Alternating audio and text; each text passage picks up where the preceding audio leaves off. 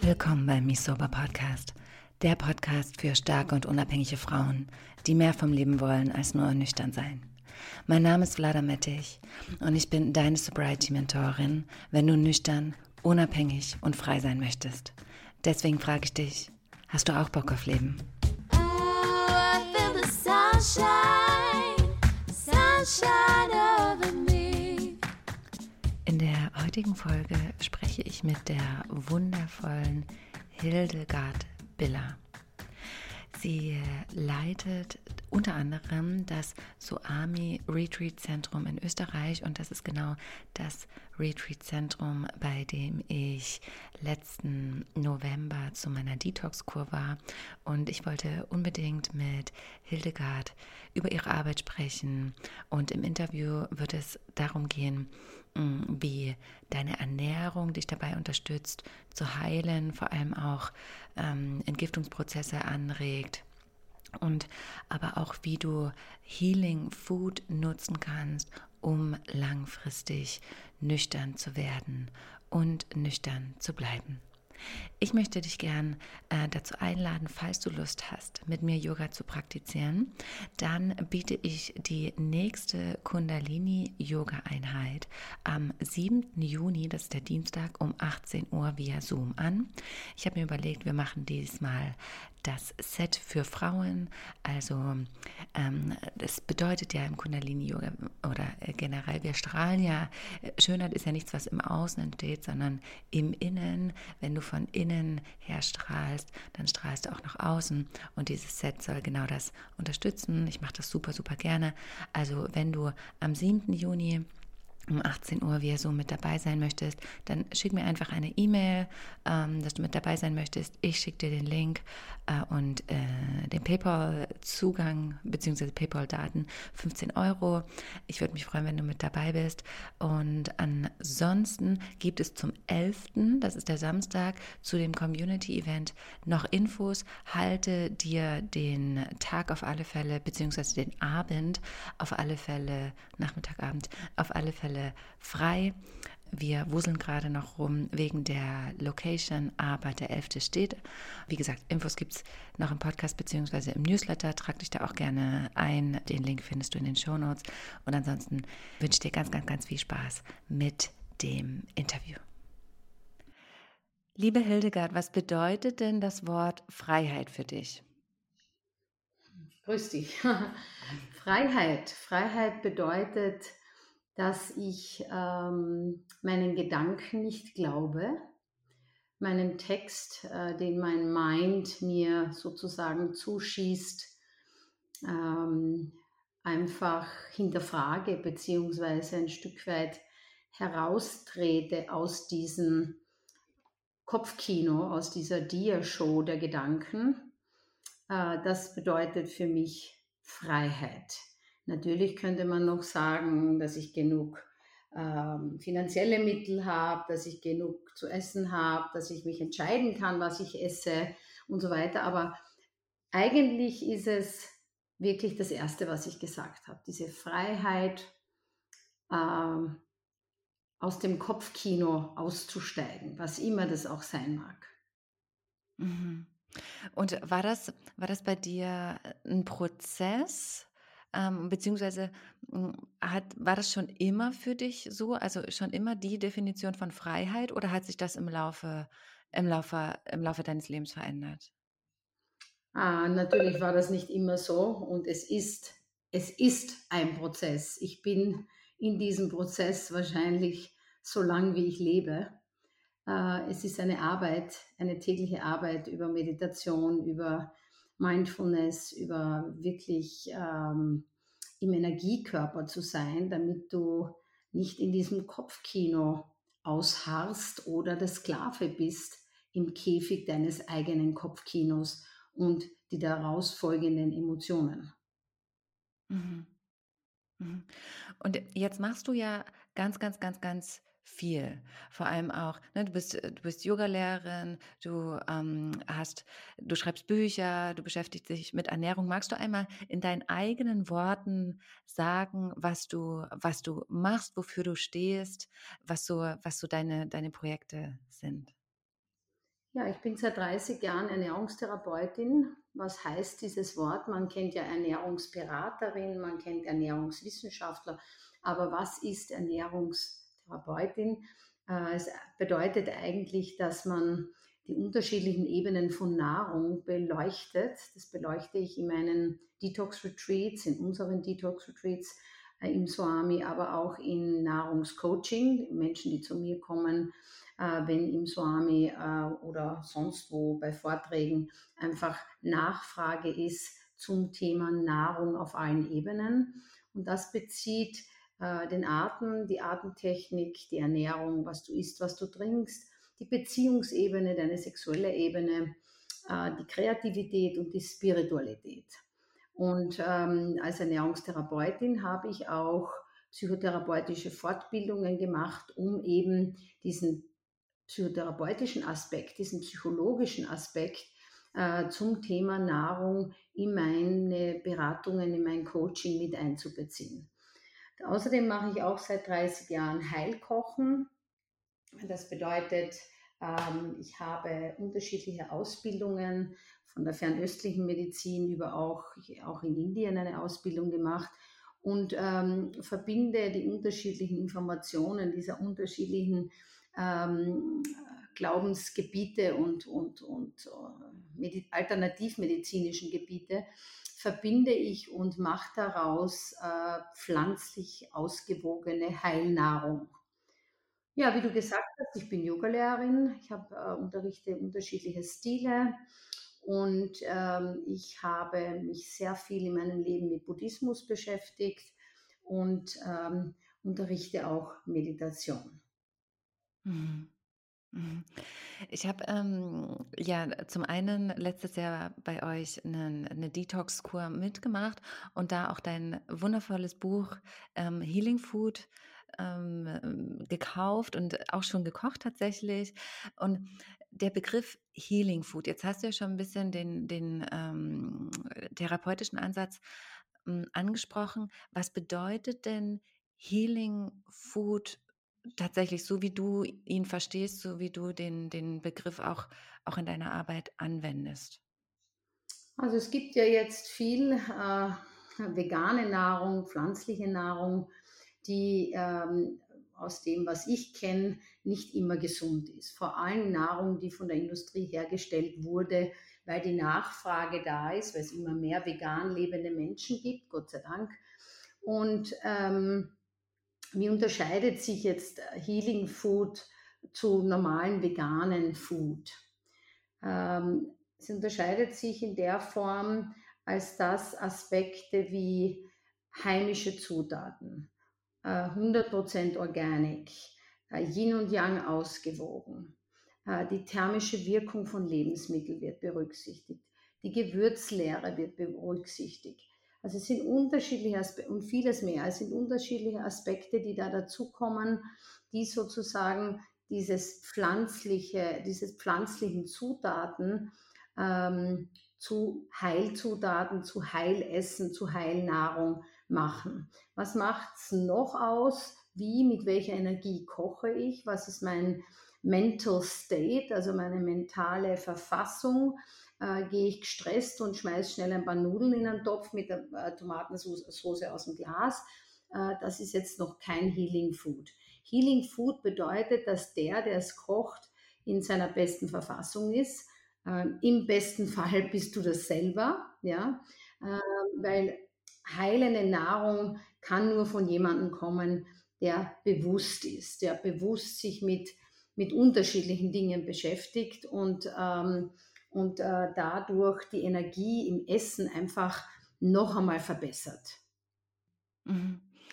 Jetzt beschäftige ich mich ja ähm, explizit mit dem Thema ähm, nüchternes Leben, also auch der, der Verzicht auf vor allem Alkohol, aber auch Koffein, äh, Zucker etc. Wie kann denn Healing Food, also auch eine heilende, gesunde Ernährung, ein nüchternes und gesundes Leben unterstützen?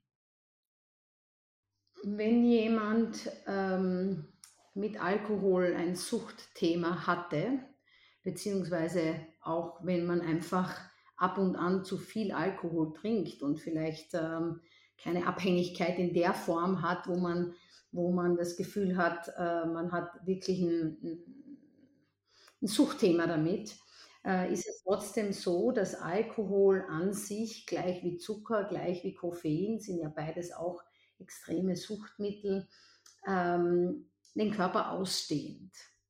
Und ähm, also auf, man könnte sagen, entspannt, aber leider nicht entspannt auf die Art, wie das Meditation, Yoga und ein schöner Walk macht, wie, wie das die meisten wissen, die mit Alkohol ein Thema haben, sondern entspannt in der Form, wo es im Gehirn ja wirklich zu einer Abhängigkeit kommt und im Körper. Ja? Die Leber wird erstmal eine angespannte Leber, wenn man der ganz, äh, wenn man der Alkohol gibt, dann ist erstmal Cuso mit Spannung, dann entspannt die sich sofort. Aber leider wird der Fettstoffwechsel ähm, wird gestoppt durch, die, durch den Intake von, ähm, von Alkohol. Das ist einmal das eine. Das sieht man dann an Menschen, bei Jungen sieht man es noch nicht, aber wenn man ältere Menschen anschaut, die Alkoholiker sind, also ich sage jetzt absichtlich Alkoholiker, dann sieht man meistens so dünne Beine und dann von, von den Leisten weg bis unter die Rippen rein einen Bauch, der so ein bisschen nach Schwangerschaft aussieht oder halt so, es wäre angespannt. Ja? Und da kann man schon von einer Schwellung der Leber, die Leber hat ja keine Schmerzrezeptoren, das heißt, die Leber rührt sich ja erst, wenn wirklich was Schlimmes los ist, Leberzirrhose oder was auch immer, Fettleber zum Beispiel und so weiter. Ähm, sorry, wenn ich da jetzt ein bisschen einen großen Kreis mache zu dem Thema. Ähm, das heißt, Alkohol in weiterer Folge, also es dehnt den Körper aus und es macht dich zu Yin. Zu Yin heißt, du wirst so ein bisschen lala davon, ja, was man ja weiß, wenn man Alkohol trinkt. Und dieser Lala-Zustand, der ist ja von der Psyche sozusagen beabsichtigt. Das heißt, hinter dem Alkoholtrinken und dieser Yin-Ausdehnung ist ja ein psychisches Bedürfnis in diese Ausdehnung, in dieses ich trinke mich unter den Tisch, sage ich jetzt einmal, oder ich trinke mir die Sorgen weg, oder ich möchte nichts mehr fühlen, oder, oder ich möchte diese Anstrengung des Lebens vielleicht nicht mehr fühlen. Das sind ja die Hintergründe. Das heißt, es trinkt ja jemand nicht einfach ähm, ähm, Alkohol, nur weil es lustig ist. Da kann man, da, wenn man davon spricht, dann sagt man, okay, das ist jemand, der genießt mal ein Gläschen. Ich glaube, wenn du sagst, me sober, dann meinst du mehr als nur ein Gläschen, oder Vlada? Auf jeden Fall, ja. Und das sind auch die, die Klientinnen und auch die Zuhörer, Zuhörerinnen. Ich glaube, ähm, äh, die meisten davon trinken nicht nur ein Gläschen. Und ich kenne tatsächlich auch sehr wenige Menschen, die nur ein Gläschen genau, äh, trinken. Genau. Also vielleicht ich zweimal im Jahr ein Gläschen und dann trinke ich ein Liter heißes Wasser drauf und nehme dann eine Umeboshi-Pflaume, um das Blut wieder basisch zu machen, weil Alkohol natürlich das Blut extrem übersäuert und Übersäuerung führt ja immer zu Krankheiten. Ja? Und äh, wenn man jetzt von Alkoholismus spricht, dann passiert da Folgendes. Einerseits muss man äh, ganz wichtig als Wurzel des ganzen Problems, ich habe äh, jahrelang äh, mich mit ähm, anonymen Alkoholikern, also mit diesen zwölf Schritten, 12 äh, Steps of An äh, Alcoholics Anonymous, aber vor allem mit ähm, 12 Steps for Children of Alcoholics beschäftigt. Dadurch weiß ich da ein bisschen was darüber, weil äh, das ist ganz interessant, in diese Welt auch einzutauchen. Und äh, man muss dazu sagen, es gibt niemand, der abhängig ist von Alkoholismus, der nicht ursprünglich etwas verdrängen wollte mit dem Alkohol. Das heißt, die Basis für diesen Alkoholismus ist etwas, was man nicht spüren möchte. Und das bedeutet, durch das Trinken dehnt sich das Gehirn aus, der Körper dehnt sich aus, alles dehnt sich aus und dadurch verliert man sozusagen diesen Fokus auf seine Probleme oder zu, zu, hin zu, zu problematischen Themen in der Welt oder in sich. Ja? Genau, und ähm, sagst du noch einmal deine Frage? Wie jetzt sozusagen, ähm, ne, es geht ja, es geht ja letztendlich nicht nur darum, ähm, einfach aufzuhören zu trinken und dann sind alle Probleme gelöst. Wie, können, wie kann denn Healing Food auch eine Stütze ähm, darin sein, eben nüchtern zu leben? Also was, was empfiehlst du da, so die ersten Schritte zu gehen? Weil das, was ich erlebt habe, ich bin ja nun, ähm, du kennst ja auch die, die Geschichte so ein bisschen, ich bin in der Klinik gewesen und wir haben natürlich auf einer psychologischen Ebene gearbeitet, was wichtig war, aber da steckt ja noch so viel mehr dahinter, gerade auch als ich bei euch war und mich mit der Ernährung nochmal auseinandergesetzt habe. Viele äh, gehen dann ne, von, von Alkohol zu Zucker, zu Koffein ähm, und was aber Ernährung für ein, eine riesengroße Rolle spielt. Darauf wollte ich, äh, wollte ich ja. hinaus. Ja, mir war es jetzt nur noch wichtig, ähm, äh, danke, dass du das jetzt nochmal wiederholt hast.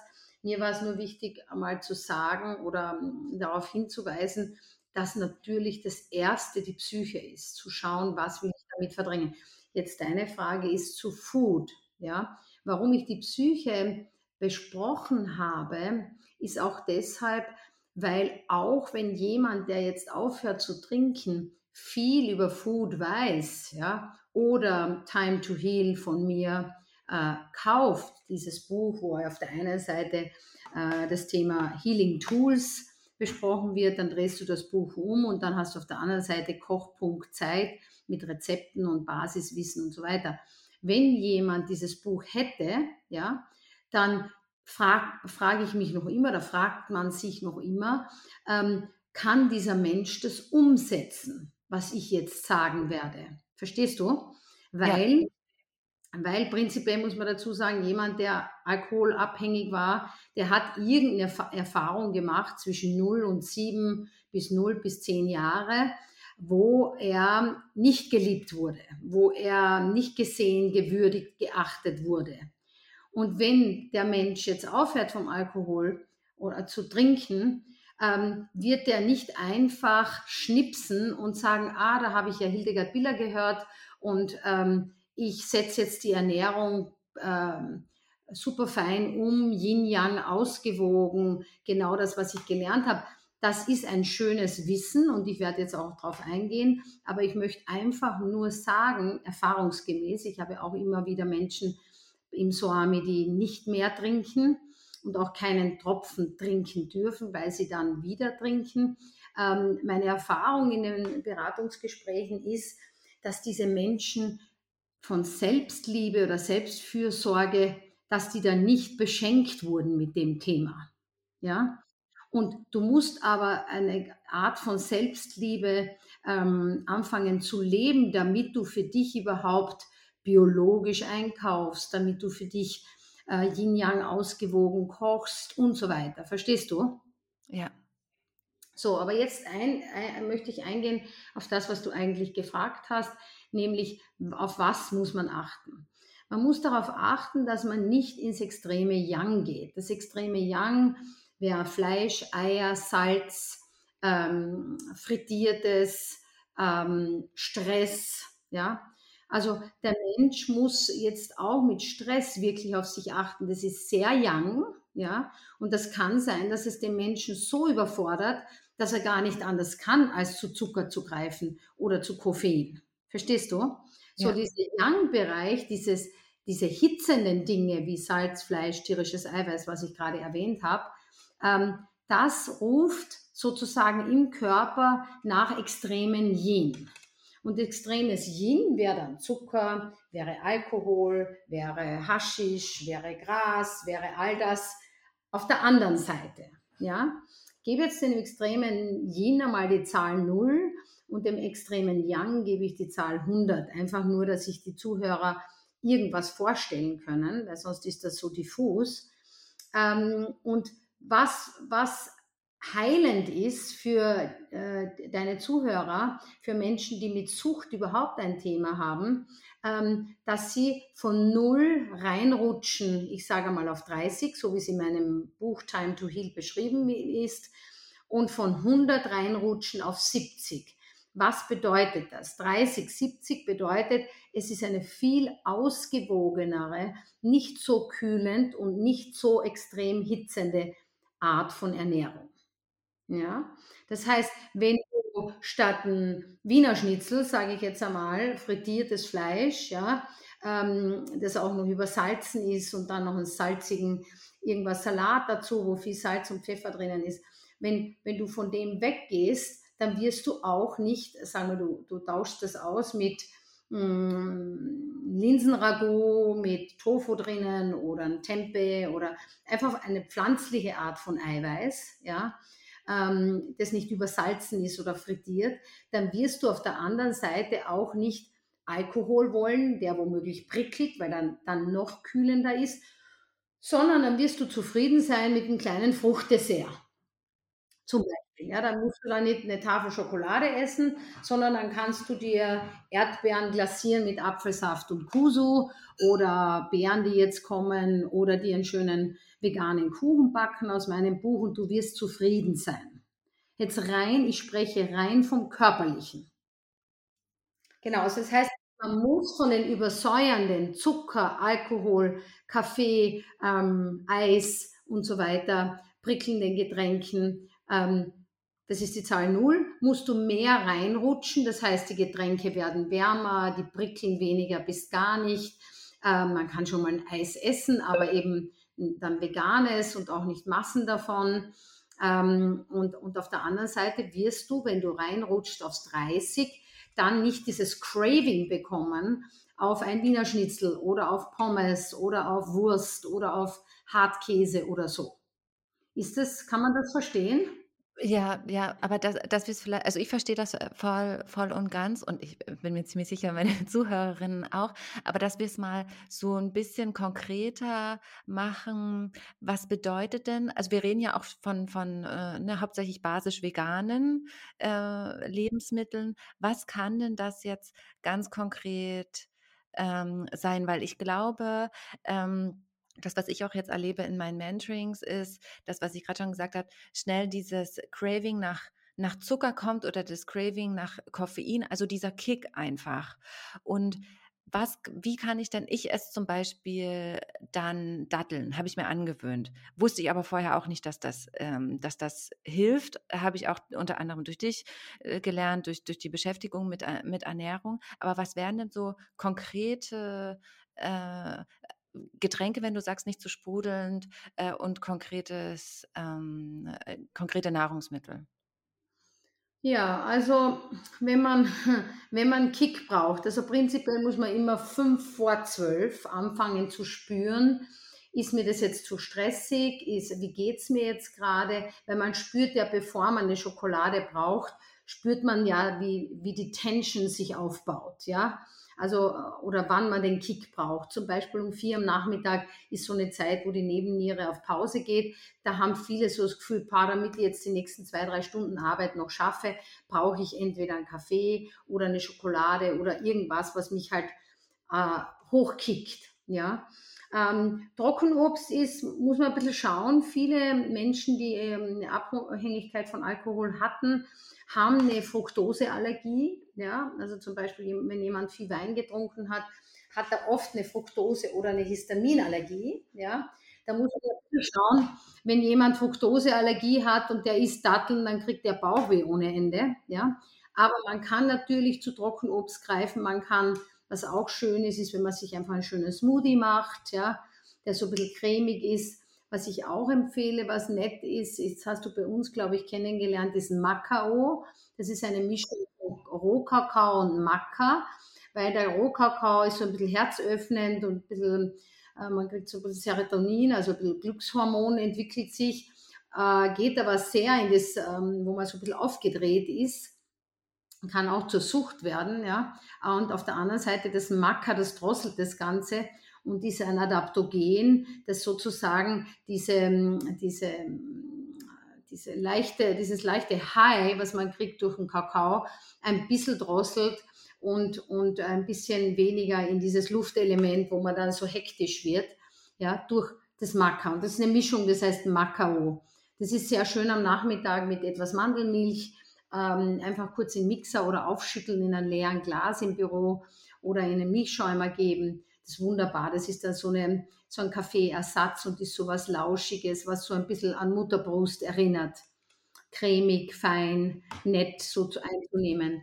Und ähm, was ist sonst gut? Ein Stück Obst ist gut, ein paar Nüsschen ist gut. Wenn man viel denken muss, sind natürlich Nüsse, aber keine, auch nicht säckeweise Cashewnüsse oder gesalzene Nüsse, sondern einfach so eine Handvoll Nüsse mit, ähm, das können jetzt, äh, wenn jemand zu Blähungen neigt, muss man aufpassen, dann sollte man die Cashewkerne zum Beispiel über Nacht eingeweicht haben, sollte man immer sowas im Kühlschrank oder im Bürokühlschrank haben, dass man dann ein paar eingeweichte Cashews nimmt und eine Handvoll äh, Cranberries dazu zum Beispiel. Ja, ähm, wenn jemand Fructoseallergie hat, ist es natürlich ein bisschen schwierig. Dann würde ich ähm, zum Beispiel in meinem Buch gibt es diese Raw Energy Balls, die sind, ähm, kann man mit Reissirup ein bisschen süßen, weil Reissirup ist eine Süße, die ähm, für Fructoseallergiker gut funktioniert. Also demnach auch für Menschen, die ähm, Alkoholiker waren, äh, die können dann mit dem Reissirup besser arbeiten einfach nachspeisen oder einfach so ein bisschen Nüsse mit Reissirup nehmen, äh, zusammendrücken, ein bisschen geriebene Karotten dazu. Dann kann man sich so für ähm, einmal in der Woche so Bällchen machen, die man in Mandeln, in Kokosflocken oder in Rohkakao rollt. Ich würde es immer, ich mache immer zwei so, zwei so, dass ein bisschen Abwechslung ist. Dann hat man da so einen Snack. Ja, zum Beispiel. Ja, und ähm, für, die, für die salzige Abteilung, also für das Pikante, wenn man so einen Hieber kriegt, zum Beispiel auf, auf Käse, der ja eigentlich sehr young ist und jedenfalls ein schönes Gläschen Wein oder ein Proseccochen einfordert, ja, weil äh, eben kühlend ist und auch dazu gut passt. Nicht umsonst gibt es ja diese Weindegustation zu allen möglichen, was man so isst in Restaurants und umso teurer, desto besser. Und äh, das hat schon auch so seinen Sinn, der Fisch mit dem Weißwein und so, ja. Und jetzt in, in dem Healing-Bereich, ähm, eine schöne, kann man sich einfach ein Eiweißbrot machen, beziehungsweise das kann man ja im Bioladen kaufen, mit einem veganen Aufstrich, ein paar Oliven drauf, bisschen Kresse drauf, ein bisschen Sauerkraut, so ein Sandwich richten. Oft ist es ja so, dass Menschen so einen Hyper kriegen auf Zucker, weil sie eigentlich keine Energie mehr haben. Also zu wenig Eiweiß zu sich nehmen, zu wenig gesunde Kohlenhydrate äh, zu sich nehmen. Und deshalb kriegen sie dann so ein, einfach ein Hieber, ja, Gelüste. Ja? Das heißt, wenn das Essen, du hast es ja selber bei uns erlebt, wenn das Essen ausgewogen ist, dann ist man eigentlich, dann hat man das eigentlich nicht. Ja. Das stimmt. Und das ist auch, ich habe, ich war sehr, sehr äh, gut. Im Übrigen verzichte ich seit eurem Retreat, äh, seit der Detox-Kur habe ich keinen Schluck Kaffee getrunken. Wow. Ähm, und ich bin auch, ne, ich habe mir das Buch besorgt, habe da viel, ähm, viel gekocht und alles. Und ich merke, wenn ich so slightly wieder in alte ein bisschen ungesündere, also ich meine, meine Ernährung ist schon äh, im Großen und Ganzen gesund, aber wenn ich dann nicht, nicht mehr so ganz darauf achte, merke ich sofort, dass ich diese, dass ich diese ne, Cravings nach Zucker äh, bekomme. Also wie du es ja, eben gerade gesagt hast, ja. Genau. Das, das Feedback kriege ich immer wieder und deshalb, ähm, was ich empfehlen kann, ist, äh, wenn sich jemand wirklich intensiver mit dem Thema auseinandersetzen möchte, nachdem ähm, die Person dieses äh, Interview angehört hat, dann ist natürlich, gibt es unterschiedliche Dinge. Man kann einmal sagen, äh, man kommt zu einem Detox, man kann aber auch sagen, man bestellt sich mein Buch, man kann aber einfach auch sagen, ähm, man fängt einmal so an, dass man dies, diese extrem übersäuernden Lebensmittel einfach einmal ausspart. Ja? Äh, und dafür dann pflanzliches Eiweiß wie Hülsenfrüchte, ähm, auch ein Tofu, Tempe, diese guten Sachen einkauft und mit denen einmal äh, versucht zu kochen. Natürlich, wir alle wollen, wenn wir uns umstellen ernährungstechnisch, ein, ein kleines Fingerchen, wo wir uns anhalten können, um eben ähm, da nicht äh, herumzuirren. Ja, es ist ja wie eine neue Sprache. Da muss man ja auch erstmal die, die Grund, das Grundvokabular und die Grundgrammatik können. Und ähm, das würde ich äh, deinen Zuhörern nahelegen wollen. Erstens einmal, dass sie nicht zu streng sind mit sich, und es soll immer Freude machen. Es soll immer so sein, dass man sagt, okay, ich habe jetzt einen Lupinienkaffee und da gebe ich mir eine geschäumte Hafermilch rein und dann ein Löffelchen Reissirup, wenn ich es gern gesüßt habe. Also das soll immer Genuss ohne Reue. Es soll ein Genuss sein, der dich in die Mitte bringt zwischen Yin und Yang, die Zahlen 30, 70 und dann im Detox eben 40, 60. Das heißt, da, da arbeiten wir ganz eng ähm, mit, mit unterschiedlichen ähm, basischen Lebensmitteln. Mhm. Mhm. Ich würde gern äh, noch auf zwei Themen ein bisschen expliziter eingehen. Zum einen, was eure Detox-Kur so besonders macht und dann äh, im Anschluss würde ich gerne noch ein bisschen auf die Superfoods eingehen. Aber zunächst einmal zu der Detox-Kur. Was ist denn, was ist denn das Besondere an deinem, an eurem Ansatz?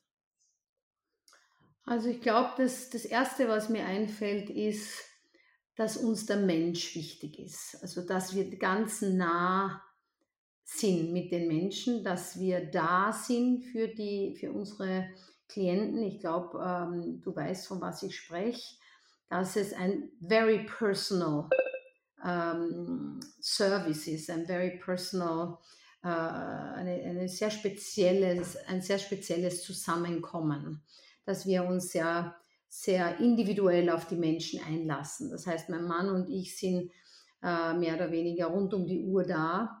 Ähm, unsere Therapeuten, ähm, der Time-Therapeut, Time, äh, der einfach ein unglaubliche, unglaubliche Hände hat und wirklich sich. Das kann ich bestätigen. sich auf jeden Menschen einfach total einlässt. Das wäre der erste und der letzte, den er je behandelt hat. Und ja. äh, ich glaube, das ist in Zeiten wie diesen besonders, uns ist das besonders wichtig, immer schon gewesen. Aber ich habe das Gefühl, dass es in Zeiten wie diesen, wo es ja Retreats gibt wie Sand am Meer, wo es ja Detox gibt in jedem Hotel und so weiter, ähm, ist das meines Erachtens nach eines der wichtigsten Dinge, dass der Mensch die, die persönliche Beziehung in der Zeit im Vordergrund steht, dass man wirklich zuhört, dass man wirklich schaut, was braucht die Person. Es gibt ja ein, ein ähm, Erstanamnesegespräch mit mir, wo ich Augen, Zungen, Gesichtsdiagnose mache. Dann gibt es ja die Wickel für die Leber, für die Nieren. Dann gibt es eben ähm, Thai-Massage und Lomi-Lomi. Ähm, dann gibt es am Tag zweimal Yoga, Tanz oder, oder ähm, Spiel. Das kommt darauf an. In der Früh gibt es immer eine aktive Yoga-Klasse. Ich glaube, was auch noch speziell ist, ist, es ist kein Marketing dahinter, sondern wir waren ja beide krank, mein Mann und ich. Wir kommen ja aus der Wirtschaft. Wir waren beide selber krank, also jetzt äh, nicht abhängig vom Alkohol, aber anders körperlich krank auch, ja.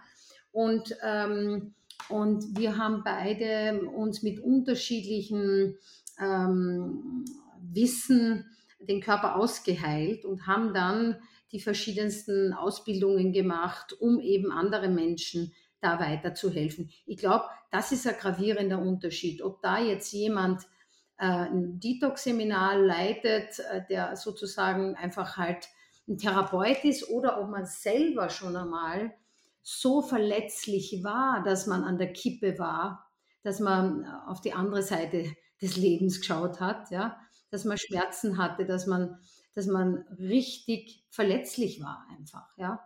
Ich glaube, da hat die Empathie und das Mitgefühl, das man da entwickelt, wenn man da selber schon mal drinnen war, ich glaube, das macht in der Begegnung mit jedem einzelnen Menschen, der zu uns kommt, im Detox oder auch bei einem Retreat, schon einen riesigen Unterschied. Mhm. Mhm. Also wenn ich es mit, mit meinen eigenen Worten ausdrücken darf, wenn ich an das Retreat zurückdenke, da war es wirklich, ich meine, ich bin ja dahin und da stand, ich habe ja auch mit dir gesprochen, habe gesagt, ich weiß gar nicht, ob ich mit Me Sober machen, weitermachen möchte. Ich bin so fertig und so durch und ich weiß nicht, wo mein Weg hingeht. Und äh, das war so ein Raum, ähm, wo irgendwie für mich persönlich die Zeit stehen geblieben ist und ich so viel Ruhe ich konnte so ruhig werden und habe mich aber auf der anderen Seite so aufgehoben gefühlt. Also, ich kann mich noch daran erinnern, dass ich die ganze Zeit das Gefühl hatte, dass ich wie in Watte gepackt bin. Also, so das ist wirklich so ein absoluter Safe Space auch, ähm, im Gespräch mit dir und du warst ja wirklich immer da, wenn man wenn man dich irgendwie brauchte. Und das Spannende war, du warst gar nicht mal immer zu sehen, aber immer wenn es darauf ankam, warst du warst du da. Das ist so also, das ist auch eine 'ne Gabe, die man die man haben darf oder entwickeln darf und so dieses ich kann mich noch daran erinnern, als, ähm, äh, wir dann die die Wickel gemacht haben, mit wie viel Liebe und Hingabe und Sorgfalt wirklich alles gemacht wird. Auch eure Mitarbeiter, Mitarbeiterinnen, wie alles angefertigt wird, worum sich alles gekümmert wird und auch ähm, bei den Massagen ich habe ja da fast bei jeder Massage lag ich da und habe geheult, weil einfach so viel raus durfte. Und das war so das ganz, ganz Besondere, was ich bei euch erleben durfte. Deswegen wollte ich dich auch so gerne in meinem Podcast, in meinem Podcast haben äh, und mit dir darüber sprechen, weil es einfach so, so toll ist, ja. Ich danke dir. Ich glaube, du hast da wirklich was angesprochen mit dem Space. Also eigentlich ist das Wichtigste in der Betreuung und im, im äh, Sein mit den Menschen, das ist wie ein Tanz, das ist wie ein äh, Tango Argentino, sage ich zum Beispiel. Ja, es ist ein Geben, ein Nehmen, ein, ein, ein Warten, ein Schauen. Also wirklich diesen, ich glaube, dass mein Mann und ich, wir können das, äh, glaube ich, ähm, äh, aus der Erfahrung her schon gut und weil wir beide auch, weil uns das so wichtig ist, dass man den Raum gibt und dann aber ganz achtsam ist und schaut, dass sich da in dem Raum auch niemand verliert, weil oft ist es ja so äh, bei Menschen, die, die ähm, irgendwelche Stress hatten oder Alkoholismus oder eine Krankheit oder irgendwas, dass es fast beängstigend ist, wenn zu viel Stille ist und zu viel Raum. Und deshalb ist es wichtig, und das versuchen wir, ich sage nicht, dass wir das perfekt können, aber wir versuchen es immer, äh, bei unseren Detox und auch anderen Retreats, dass wir schauen, äh, aha, da ist jetzt Space und, und braucht uns da jetzt jemand. Und das muss denn eine schnelle Reaktion auch sein, weil oft kippt das sehr. Oft wollen die Menschen ihren Space und ihr Fühlen und alles. Und dann kommt aber etwas hoch, mit dem sie gar nicht umgehen können. Und wenn dann niemand da ist, dann fühlen sich die inneren Kinder, die Seelenanteile, die Wesenszüge verloren. Ja? Und das soll nicht sein. Die Menschen sollen, wenn sie im Soami sind, das Gefühl haben, sie sind zu Hause, in einem, in einem guten Zuhause, in einem Zuhause, wo sie ähm, geachtet und gewürdigt werden als das, was sie gerade im Moment sind, nicht als das, was sie irgendwann werden oder, oder was irgendwer hätte wollen, dass sie werden, ja? sondern wirklich für das, ob sie traurig sind oder grantig sind oder es kommen ja viele, grantig heißt so viel wie missmutig, österreichischer Ausdruck. Ähm, und das, es ist ja, in der Woche kommt ja viel rauf. manchmal weint man, manchmal denkt man, boah, ich habe keine Lust auf Yoga, manchmal denkt man, puh, ich würde am liebsten abfahren oder so. Da kommen ja unterschiedliche Emotionen. Und da ist es einfach wichtig, dass jemand da ist, wo man das Gefühl hat, man kann sich anlehnen. Genau. Mhm. Mhm. Ähm, ich muss mich an eine Situation erinnern und da knüpft auch meine, meine nächste Frage an. Warum ist denn eigentlich, oder beziehungsweise die Situation war, eines Morgens war der dritte Tag, mir war so, ich bin schon morgens aufgestanden, kreidebleich, mir war so übel und dann bin ich zu dir und meinte, oh Gott, mir geht's nicht gut. Und so, äh, du meintest, ja, geh trotzdem in den Yogaraum, du wirst merken, ne, es wird dann besser. Und dann haben wir meditiert. Und in der Meditation sollten wir das Gefühl quasi, wir sollten beim Gefühl bleiben und das Gefühl noch stärker werden lassen. Und ich dachte mir die ganze Zeit, ey, wenn ich da dem Gefühl bleibe, dann kotze ich hier auf die Matte. Und das Spannende war, ich habe das dann geteilt und du meintest so, ja, Vlada, warum bist du denn nicht einfach kotzen gegangen? Und das war irgendwie so, so spannend, weil, weil du dann so, mir wurde dann klar, oftmals, da ging es um das Thema, oftmals wollen wir, dass es besser wird. Wir wollen, äh, wir wollen nicht bei dem Gefühl sitzen, sondern wir wollen, dass es wieder gut wird und gehen gar nicht dadurch. Und dass es völlig legitim gewesen wäre, äh, aufzustehen, auf Toilette zu gehen und zu kotzen, wenn mir zu kotzen, zum Kotzen ist. Ähm, das genau. fand ich, äh, zum, ja. Und es nicht zurückzuhalten, ja. Und das nicht ist ja zurückzuhalten. Genau, und das ist ja so eine interessante Geschichte. Ähm, Im tibetischen Buddhismus wird man, wenn man ein Problem hat, und man geht zu einem Gesche oder zu einem Lehrer und man sagt, ich habe dieses Problem, dann wird der Lehrer als erstes sagen, what do you want? Und die meisten Menschen, die wissen nicht, what they want. Ja? Die, die wissen nicht, will ich eigentlich will, ich will, dass es mir besser geht. Ja? Das wissen sie. Aber was willst du konkret? Ja? Und mit dem Vertiefen, es ist mir schlecht, es ist mir schlecht, es ist mir schlecht, dieses Mantra zu wiederholen oder ich bin traurig, ich bin traurig, ich bin traurig, ähm, geht es einfach darum, ich glaube, das war deine Frage, wenn ich es richtig verstanden habe, oder du hast ja mal als Beispiel ähm, erwähnt jetzt, ähm, geht es darum, dass du ganz gegen das, was wir Menschen gelernt haben, nämlich wenn es dir schlecht geht, dann äh, isst er Schokolade, dann geht es dir besser. Oder dann äh, lenk dich ab mit einem Film, dann geht es dir besser. Oder dann lenk dich ab mit Alkohol, dann wird es dir nächsten Tag besser gehen, was leider nicht stimmt. Ja, sondern es wird nur besser, wenn wir das, was ist, erstmal annehmen. Ja? Und als das, was es ist, da stehen lassen und nicht dagegen wirken. Ja? Einer meiner Lehrer hat einmal gesagt, meiner Yoga-Lehrer, don't piss against the wind. Excuse my French. Aber das ist das, was die meisten, was die meisten von uns machen. Ja, wir, wir, wir nehmen die Situation nicht an und gehen mit dem, was ist, nämlich mir ist schlecht, ich nehme das an. Da muss man jetzt auch dort nicht sitzen bleiben und sagen, ich nehme das an, ich nehme das an, weil dann erbricht man vielleicht wirklich im Yogaraum, sondern wenn es einem schlecht ist, dann kann man sagen, mir ist schlecht, aber ich gehe jetzt mal raus, weil ich glaube, ich werde gleich kotzen müssen und dann bin ich erlöst von dem. Ja? Mhm. Das heißt, das Annehmen heißt ja nicht unbedingt, dass ich dann nichts mache. Ja? Aber das, was wir machen, ist, wir sagen, äh, ich will nicht, dass mir schlecht ist. Ja, ich will nicht, dass mir schlecht ist. Ich will, dass es mir besser geht. Ja? Und wir, wir machen aber dann die Schritte nicht, dass es uns besser geht. Das, das war ja in dem Fall nicht nur du, das macht ja, die meisten Menschen machen das nicht. Jetzt äh, mit dem Beispiel, mit dem ist es mir schlecht, ich muss erbrechen, äh, mit, andere, mit anderen Themen und anderen Problemen. Ja? Also wir versuchen uns entweder abzulenken oder zu jammern, dass es so ist und zu sagen, ich will da raus. Ja? Aber niemand sagt, hey, wait a minute, ich gebe mir jetzt einmal ähm, ein paar Minuten und wiederhole dieses Mantra, es ist mir schlecht, es ist mir schlecht, vor meinem geistigen Auge und schau, was dann passiert. Vielleicht wird es mir immer schlechter und ich gehe dann wirklich erbrechen. Oder vielleicht geht's weg. Ja?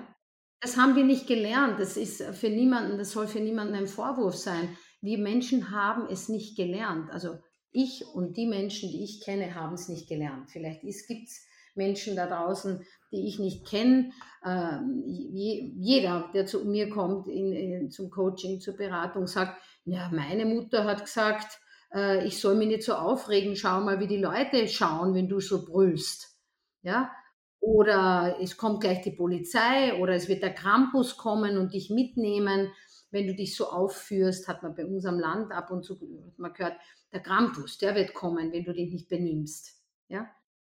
So, also es ist, es ist irgendein Szenario oder wenn es dann bei Oma warst, hast halt einen Schock gekriegt oder Eis, damit dein Problem nicht weiter geäußert hast. Es, es ist ganz viel um Verdrängung gegangen. Ja? Und wir sind jetzt eine Generation, wo es möglich ist, über Psychotherapie, über Coaching, über alle möglichen Retreats, äh, Seminare etc., über das Wissen, was, im, was man im Internet findet, zu sagen, hey, wait a minute, ich kann, da gibt es andere Lösungen, als mich wegzutrinken oder, oder Zucker zu essen oder was auch immer. Das ist ja jetzt die, die erste Generation, glaube ich, wo das so gut möglich ist, wo man nicht gleich als Irrer abgestempelt wird, wenn man eine Psychotherapie macht. Ja? Das ist ja jetzt Gott sei Dank eine, eine gute Zeit dafür.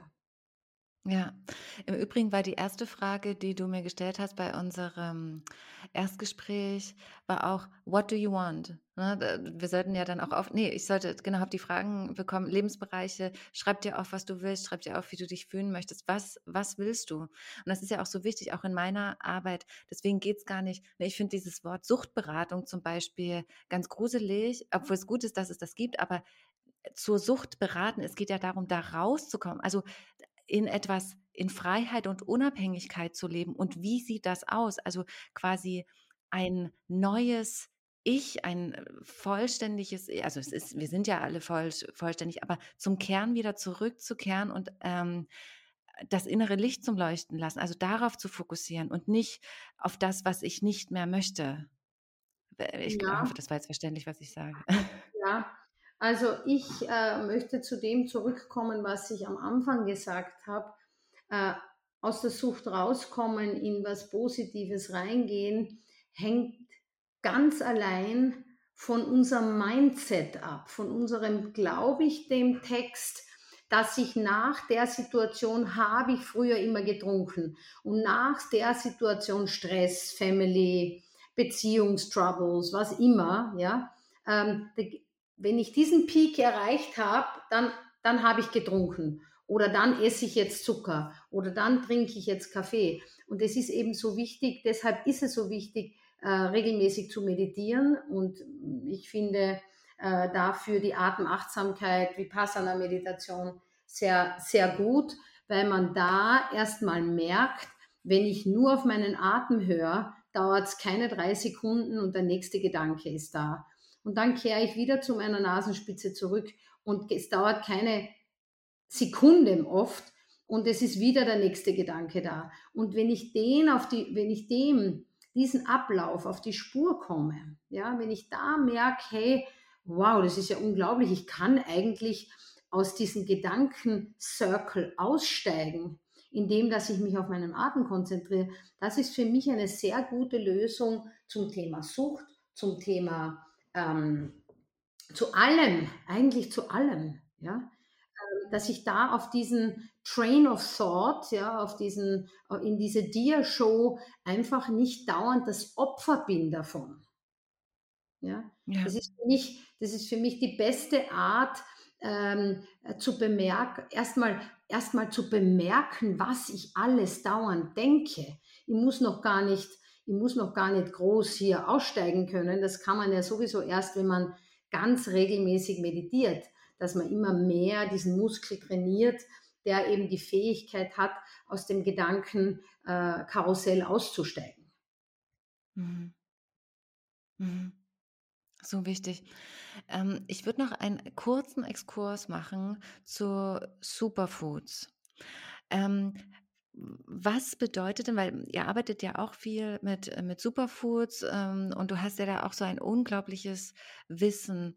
Was, was heißt denn Superfoods eigentlich und welche Superfoods sind denn besonders wirksam im Entgiftungsprozess und gerade auch ne, Menschen mit, mit Abhängigkeit, die dann auf Alkohol äh, verzichten, die sind ja so ganz ne, nervös, das Nervensystem ist ja überangespannt. Also was, was kann denn da helfen und unterstützen? Also Superfoods sind prinzipiell, es ist ja ein Wort, das vor, weiß nicht wie vielen Jahren, vielleicht sind es zehn, äh, weiß ich jetzt nicht genau, es kam ja raus, warum Superfoods, es sind feinstoffliche äh, Nahrungsmittel, die zum Teil über, über die Mundschleimhaut in den Körper gehen. Ja? Das heißt, äh, zum Beispiel Spirulina, Chlorella, Gerstengras, Weizengras, ähm, solche Dinge. Ähm, Superfood ist äh, wichtig in der heutigen Zeit, weil wir ja ganz viel oder die meisten von uns wenig Zeit haben, um sich mit ihrem täglichen Essen zu beschäftigen. Ja, das ist ein Food-to-go, Pickup, äh, Lieferservice und so weiter. Bei vielen Menschen, mit denen ich arbeite, ist Kochen zum Event geworden. Ja, dann gehen wir Samstag am Markt und Samstagabend kochen wir dann gemeinsam und Sonntag frühstücken wir noch und abends gehen wir dann wieder essen. So, ja. Ich sage nicht, dass das für jeden stimmig ist, aber so höre ich es einfach ganz oft.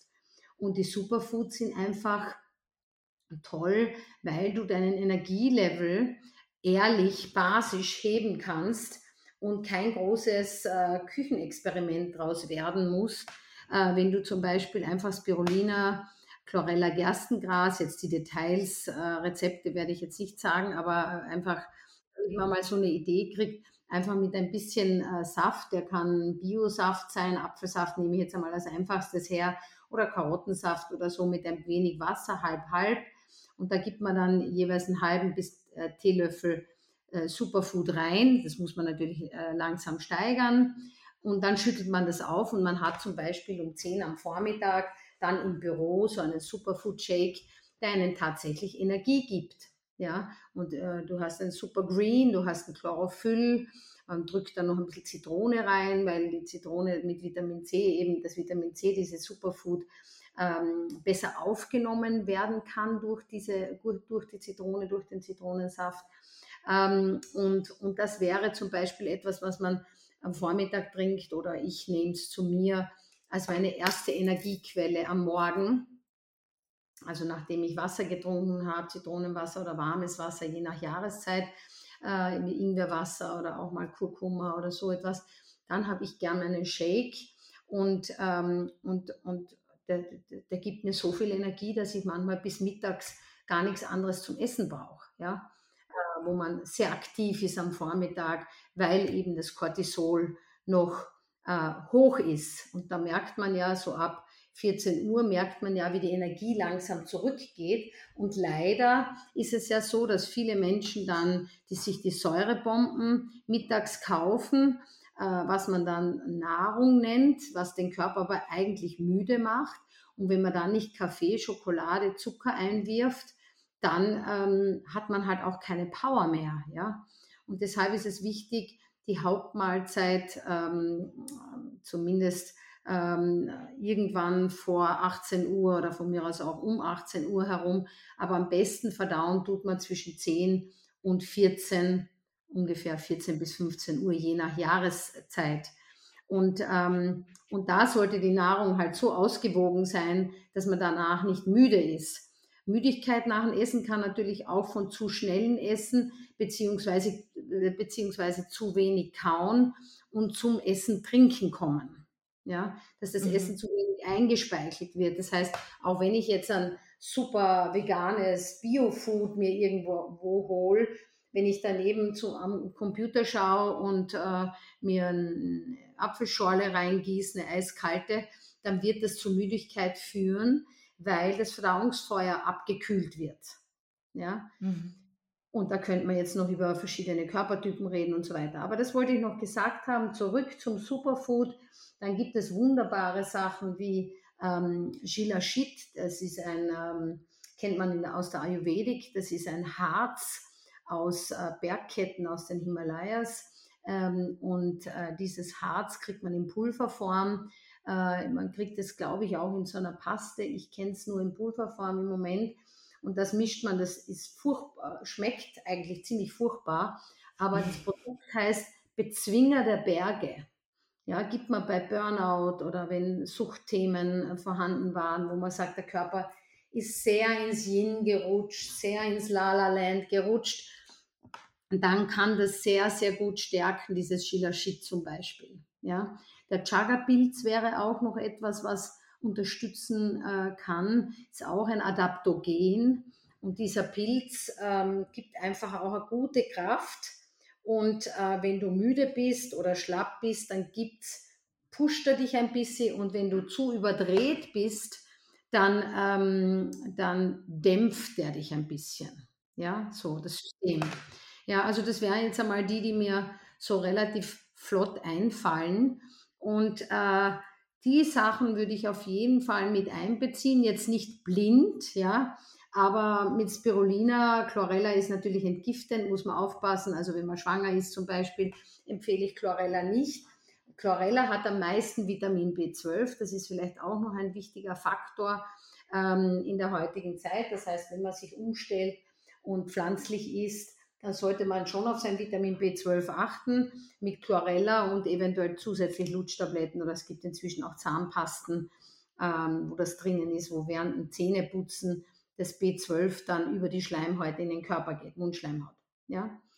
So, also, ähm, aber die Superfoods sind deshalb so ideal, weil sie sehr, weil sie wie gesagt sehr feinstofflich arbeiten. Ja, und wenn ich keine Zeit habe, mich ums Grobstoffliche zu kümmern oder mir was zu kochen oder so, ja, ähm, dann ist es ganz gut, wenn man zumindest Chlorophyll und äh, Spirulina hat jetzt einen hohen Eiweißanteil, ähm, ähm, diese Sachen zusammenfügt, dass man so ein bisschen Chlorophyll und eben diese Dinge hat, die den Körper unterstützen, das Blut basisch machen und ähm, einfach Energie lukrieren ja, im Körper.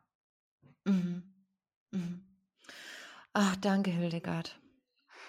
Das war wirklich so, so schön. Ich glaube auch so wertvoll. Also ich, ich habe immer das Gefühl, du bist, was, was ähm, so viele Dinge angeht, aber vor allem Ernährung, ein wandelndes Lexikon im absolut positiven Sinne äh, gemeint.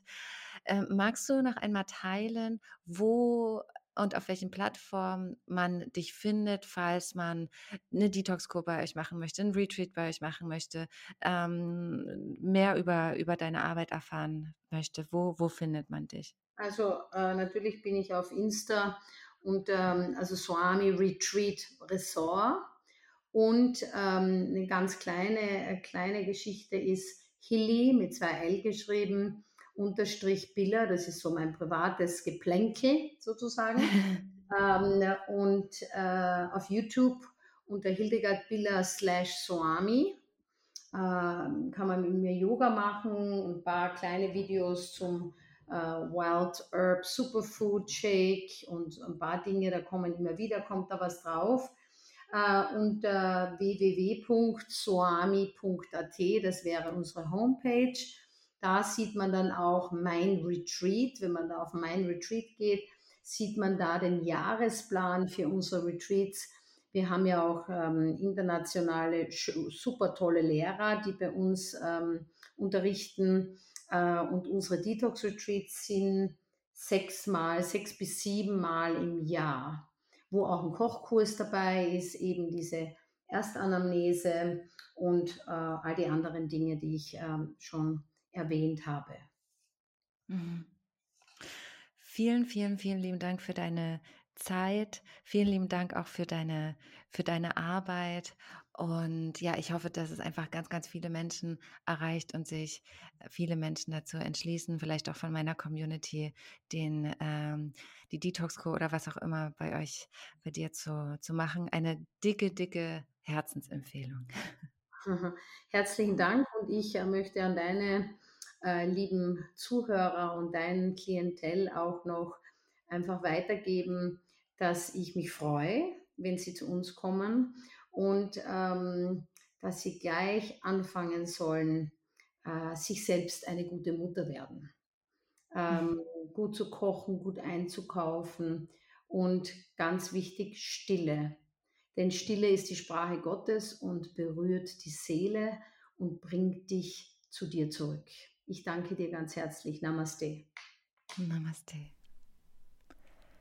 Ich hoffe ganz, ganz sehr, dass die Folge dir gefallen hat, dass du ganz viel für dich mitnehmen konntest, dass du vielleicht ähm, den Anstoß bekommen hast, in die Umsetzung zu gehen, vielleicht ein wenig mehr auf deine Ernährung zu achten oder dich vielleicht auch für so ein Detox, Detox Retreat anzumelden. Alle Infos zu Hildegard und dem Soami Retreat Zentrum findest du auch in den Show Notes. Hier noch einmal die Einladung, falls du Kundalini Yoga mit mir praktizieren möchtest, dann schick mir einfach eine E-Mail. Am 7. Juni um 18 Uhr biete ich eine Zoom-Session an. Wir lassen unser inneres Licht, unsere Weiblichkeit strahlen. Eines meiner Lieblingssets. Ansonsten tragst, trägst du dir fett den 11 den Samstag, den 11. Juni ein Infos zum Event folgen. Wir machen auf alle Fälle auch Kundalini-Yoga und es gibt fette Beats dazu. So viel kann ich schon mal verraten. Ansonsten wünsche ich dir noch einen wundervollen Tag, eine wundervolle Restwoche und wir hören uns dann nächste Woche, beziehungsweise am Samstag zur Mini-Folge. Satnam.